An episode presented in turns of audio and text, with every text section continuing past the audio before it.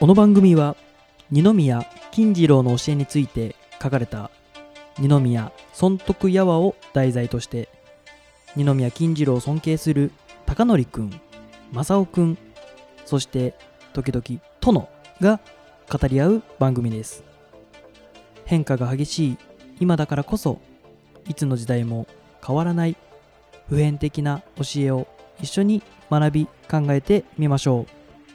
誰でもきっとお気に入りの一話や一文が見つかるはずです。それでは今回の話を聞いてみましょ夜な夜な話牧の1の24ですね今日は。はい。えー、高則くんです。正雄くんです。間違いそうになっちゃってる。なんだっけこの番組みたいな。いろいろやってらっしゃいますからね。誰だっけ俺みたいな。高則くんです。よろしくお願いします、はよろしくお願いしはます。今日は牧の1の24で、はい。えー本本の題としては風景の、えー指定を諭して水上を教うと風景っていうのはあの、まあ、飛んだ家ですねうん。風景というのかな,な、はいなんかそのそういうあのなんか裕福な家はい。の、えー子供を諭して水上を教う、なんかどっかのなんか金持ちのお坊ちゃんがいいるんだなうん。でそれがあのなんかあれでしょうねあの言うこと聞かんかったから親かなんかがそのうんその連れてきてさ、うん。先生これなんとかしてこいつなんとかしてくださいとかってはいはい。言ったんだろうね、ああ、なるほど。そうまあ、そうないうようなことだと思うんだけどよくわかりません、なんかあの、うんあのもっと一般的に言ったのかもしれないんだけどまあうんそんな、でもやっぱりこれ諭してって言ってるからやっぱりその目の前にいるんだろうね。そうでしょうね。はい、で今日のその、えーっとにえー24の、えーっとあらすじをすいません。はい。まあ、あの今高則君が言われた通りなんですけどあの、まあ、やっぱり農家でも商家でもですね裕福なところは農家であれば小作の人がたくさんいただろうし商家の場合は番頭手代でっちとかっていうふうに、まあ、仕事をしてくれる人がいるからあのお坊ちゃんは何もすることがないんですよね。であの何もすることがないからついあの、まあ、同じような境遇あるいはもっとその自分たちよりも身分が高いとかお金持ってる人のことを見てその真似事をしようとしちゃうんですよね。でそうじゃなくってもうすでに農家としてはあのかなり裕福な状態消化としても裕福な状態であるならばあの上を見るんじゃなくってあの自分より、まあ、自分よりも下というような表現はあれですけどもあの裕福ではない人とか他の人のために譲りなさいと譲らないといずれはお前んとこの家も滅びてしまうぞというふうに教え諭されてるんですよね。なるほどね。はいあのーまあえーっとうんそもそもね後でちょっと話したいなと思ってたけど、そもそもその農家の中ではい、あの裕福になるとか、まあ、多少あると思うよ。そうん。の田んぼをたくさん持ってるとかね、えええでもそんだけなんか貧富の差が起こるとちょっと思えないんだけど、これがまたね江戸時代の本質に迫る議論が後でええ待ってますけれども、えあのーまああのそういううんなんかいろんなことがあるんだけどもそそういういろんなことの中でこの孫徳さんはですね見事にえうん。そのちゃんと本質を捕まえてて、うん。ちゃんと道をねいろんな人に道をこう教えていってあげるっていうのは天才ですね。うん。ん。まあ、そういうふうに思います。で、えーそれまた後でちょっと話するんですけど、はい。えー今日の一文は、はい、えー一文はですね、えー風家の指定この水上の道を踏まざれば1100万の金ありといえども馬糞だけと何ぞ異ならんというところを選ばせていただきました。うん。今回はバッチリ一致ですね。バッチリですか？バッチリ一致しました、久々ですね。これ正解でもなんでもないんだよ。うん。バッチリ まあそうですね。一致したからといって別に。そうですね。正解だよたまたま好みがあったと。好みがあったと。これですね、水上の道を踏まざれば、1100万の、1100万の、ねいくらの金があっても、うん。馬糞だけとこ何ぞ異なる、うん。これ、馬糞だけが何なのかっていうのが分かんないと、これ分かんないよね。そうですね。うん、馬糞だけって何ですかね？馬糞岳っていうのは僕もあの最初分かんなかったんで調べてみたんですけど昔はですねあの馬があのたくさんいたんで、うん。そこら中に馬糞があったんですね、うんうんでその馬糞にいつの間にやら生えてるのがバフンだけ。でいつの間にやら腐ってくんですけど、うん。現代でいうマッシュルームです。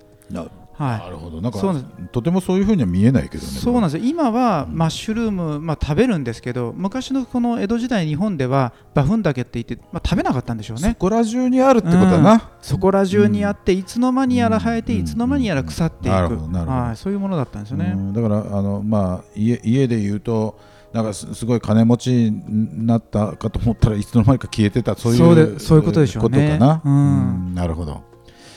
そうかあのそういう馬糞竹っていうのは、まあ、馬馬のちょっと汚いけど、ま馬のクソの竹って書きますよね。そうですね。あの馬糞っていうのは昔至る所にあって、うん。農業社会ではね。はで馬糞何々って結構いっぱいあるんだよね。いへえ馬糞貝とかだあ。か貝貝あのなんか今はあんまりないんだろうけどそういうはあのそういうもんとかねうん。馬糞何々っていろいろあってあのにななんかあのそこら中にあるなんか特に何でもないものをなんか馬糞何々って言ってたらしいんだよね、うんまあ、その一つだろうと思いますね。うん。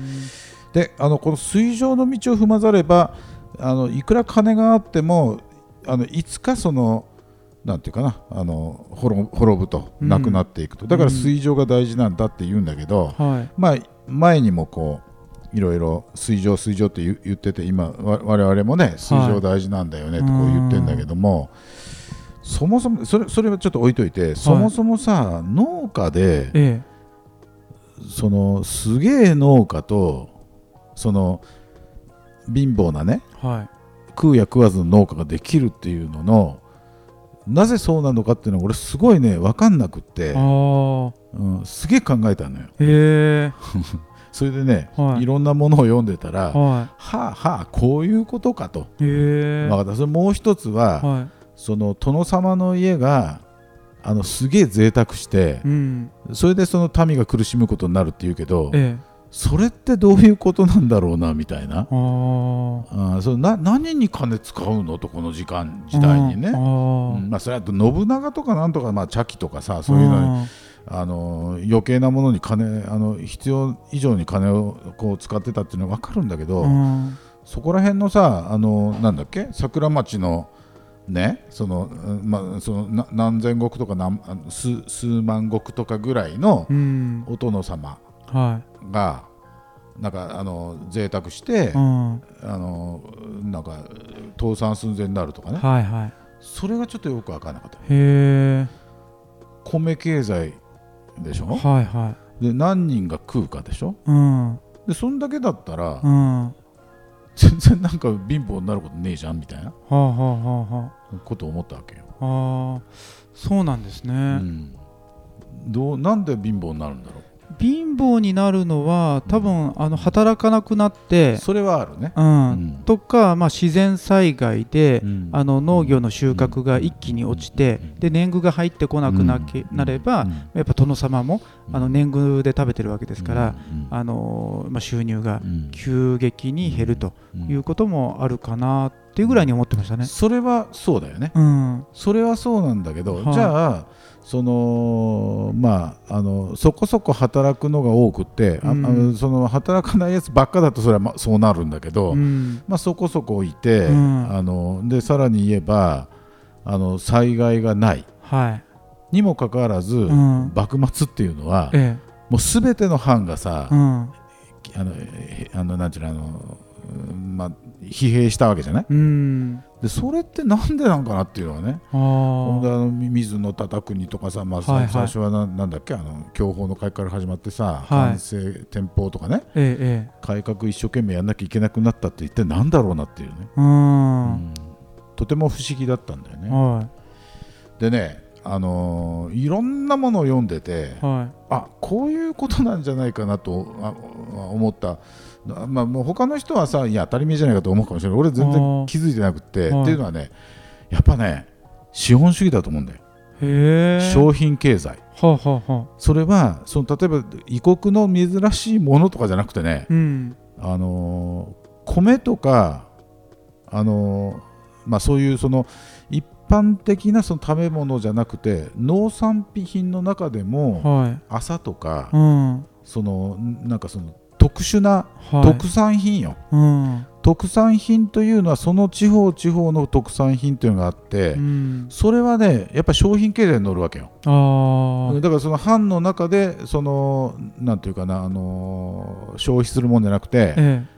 藩の外に出るもの。あこれが商品経済だよね。あはあはあはあ。でそれは結局藩の中で消費消費するお米はう、ん。あのーまあ要するにそれだけのことなんだけど、うんよその藩に売ってよその藩からお金が入ってくる。はい。これ貨幣経済だよね、うん。うん、だから別に海海外とか珍しいあのーなんていうかなその海外のその、えー信長とかねあの、はい。秀吉の頃のさな堺からダーッと入れてそんなんあの金品とかねそんなんじゃなくてもはい。日本の国の中でできるものの中でも商品経済ってあったもんだ、うーん。で商品経済のに乗ってるものをたくさんその欲すると、うん。消費するとあ金がいるんだよね。あなるほど。うん、でその金のそのけ米がうんぬんっていうよりも、うん。そそれもあるんだよさっき言ったようにね、うん。だけど商品経済でうん。金で買うその金を最終的に米で払わなきゃいけないから、うん。その米が不足するよね。はだから出来が悪かったとかさ、うん。誰かがやらなかったとかじゃなくいて、うんそのえっと商人とか殿様とか農民も含めてねうん。あの多少あの裕福になった農民ってさ商品経済なんか入っちゃうからさ、あだからそういうそのだからつまりその俺らはどっちかと明治維新になってかあら、うん。その資本経済や資本主義って入ってきたもんとばっかり思ってたけど、うん。もっと前からあ商品経あ資本主義というかどうかわかんないけどあはい。商品経済はあってあそれが米経済の中でがんになっていうー、ん。それでその幕府とかね幕府をはじめとして藩の経済財政が疲弊していったとああいうことなんじゃないかなと思って。へえなるほど。わかりません。勝手に頭の中で考えたんでね。あ わかりませんけどでもそういうことは当然あったわけだから、あまあそうでしょううん。ね市場はあったわけですからね。うん。そうそう、ん。美味しいいちごとかね、うーん。今と同じだよ、うーん。うん。そんなものはあの特産品であの高く売れるわけでしょ？今ほどないわけだかあらさ。あまあそれ漆塗りの重箱とかですね。そういうことそういうこと。だからそういうものがその農産品なんだけども、うん。その、えー商品経済に乗るもの。これは外との交易が始まる、あは藩の外と、これであのかなり商人がね、うん。まあ、商人が一番力を持ってたっていうのは間違いないと思うんだけど、うんでそういうその商品商人っていうのはやっぱり商人がいるってことは商品経済があったということで、うん。その商品経済が実は米経済よりもうん。相当幅利かしたんだなっていうふうに思ってるわけ、へうえん。きっとそうだろうと。はあでそうん、その中でその風紀な家とか貧乏な家とか出てきて、うん。どんどんどんどん格差が広がっていった。うん。で幕末にはそれがもうあのどあの自分たちではどうにもならなかったっていうね。う、ん。ん。でやっぱり下級武士が、うん。あの下級武士って一番割り食うじゃん。ああそうですね。生活に困りますよね。困るよね、うん。だからそれは当然のことながら農民が作らなかったら、うん。あのあのまあなんていうの？あの、えー、と税金があの取ろうと思っても取れなくなる。うん。でそうするとさ税金が取れないってことはそのまあ要するに、まあ、ぶ下級武士なんてさ仕事、無職だからうね、ん。でそこのその給料なるものを、うん。あのまあ半分にせんにゃいかんとか、うん。半地とかって言うじゃない。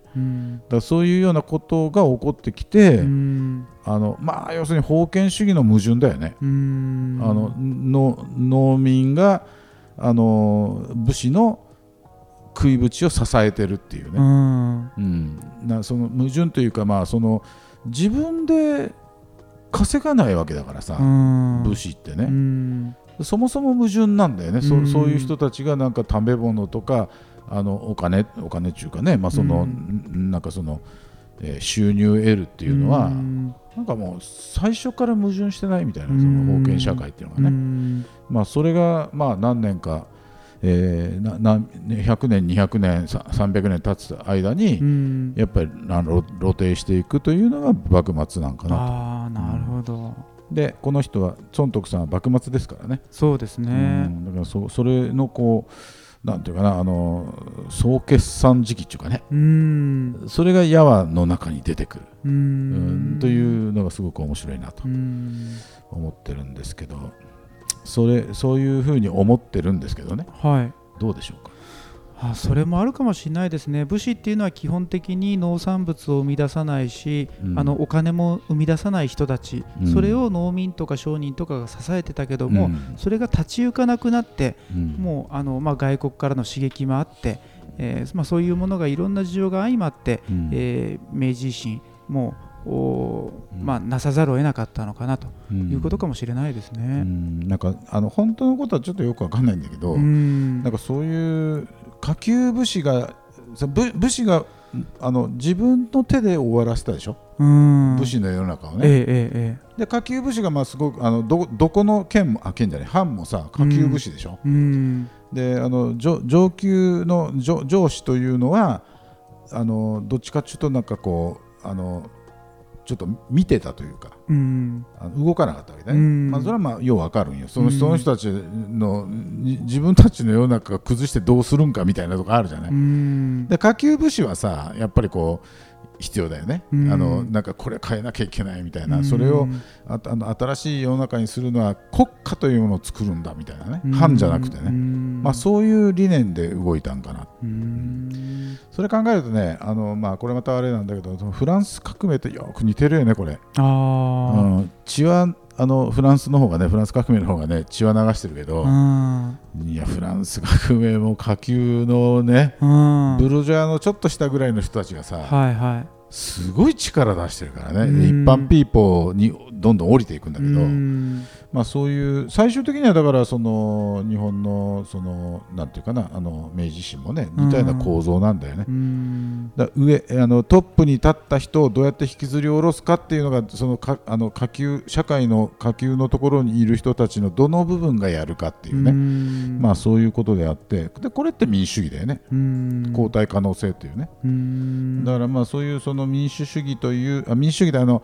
正確な意味での民主主義じゃないけどみ民主主義っていうのはその立場の交代可能性っていうのが絶対あるんだよね。うん。だからいつもずっとこの人が上とかっていうのは民主主義って言わないんで、うん。これ専制主義っていうんでね、うん。でその立場の交代可能性という意味ではあのそういうなんていうかなあの、えーフランス革命であるとかそういうのは民主その当時民主主義じゃなかったけれども、うん。これが要するに下克上というのは民民主主義のすごく基本的なところだと俺は思ってるんだけどね、うんまあそんなのがこういうところに出てきましたみたいな。すごくあのだからあの孫徳の生きた時代というか、うん。この人の生き方っていうのもあるんだと思うんだけど、うん。なんかそういうことを考えさせられるというかね、うん。あのなんか普通に江戸時代って米社会であの身分があったんでしょとかっていうのじゃなくて、うん。やっぱりこう、うん、時間の経過とともにこう動いてたというね、うん。まあ、そういうのがよくこうこのこれを読んでるとよくわかるっていうか、ん。まあそんなことなんですけども、はい。えー今日のあこの、えー、牧野石の24表題をはいいただきましょうか。はい、えーこの24の表題は「水上しないと滅びるよ」というふうにさせていただきました。まあ、それが本当だね今俺がずっと喋ってきたことどうでもいいことだよね いや、そんなことないです。そんなことないです。はい、だいぶ圧倒されました。いやいや推奨しないと滅びるぞが言いたいことだからさここでね、ううんん、皆さん、えーそういうあの横道にそれた時にはあの最後に、えー、正雄君がきちっと締めてくれますので やとんでもないです今日もありがとうございましたありがとうございました。はいお疲れ様でした。今回もお聴きいただきありがとうございました。損得大好きのメンバーが損得を世界に送り出すために今後もしっかりいろんな勉強をしていきます。どうぞこれからもよろしくお願いいたします。では皆さん次回もお楽しみに。